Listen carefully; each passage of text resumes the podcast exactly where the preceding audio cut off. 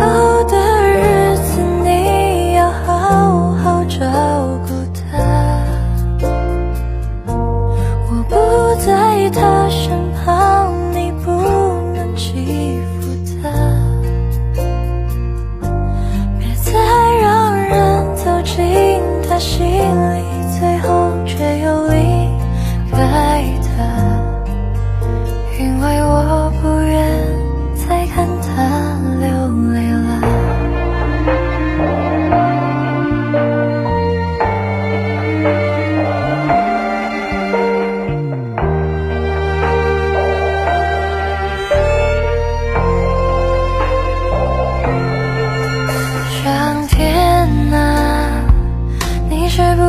在偷偷看笑话？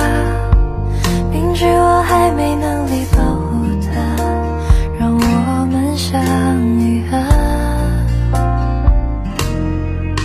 上天啊，他最近是否不再失眠了？愿世间温情化作一缕风，代替我一生中，哪怕曾经拥有过一段非常短暂的友谊，也是我们生命中值得去铭记的幸运。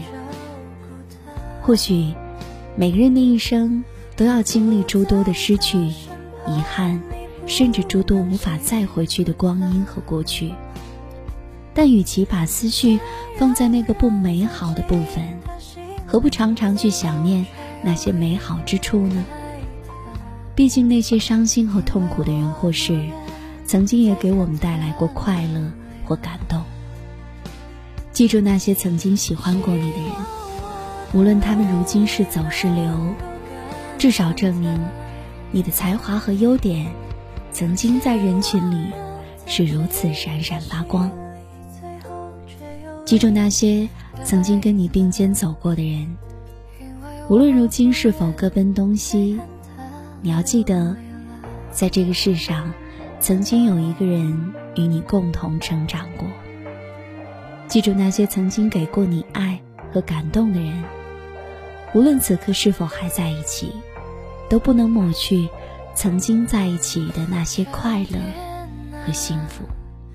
人生总是有那么多不如意之处，不论是面对失去，还是面对分别。但那些曾经拥有过的美好瞬间，终究让我们学会释怀，学会放下，学会与他人和自己握手言和。努力的人运气总不会太差。一部电影中有一段对话，小女孩问大叔：“人生总是那么痛苦吗？还是只是小时候是这样？”大叔回答。总是如此，但是有两个故事会给出不一样的答案。网上有个问题：一般人一次能做多少个俯卧撑？答案各不相同。可是有一名五岁的小女孩，每天要做五百个俯卧撑，而且坚持了几年，听上去很不可思议吧？小女孩出生时缺氧。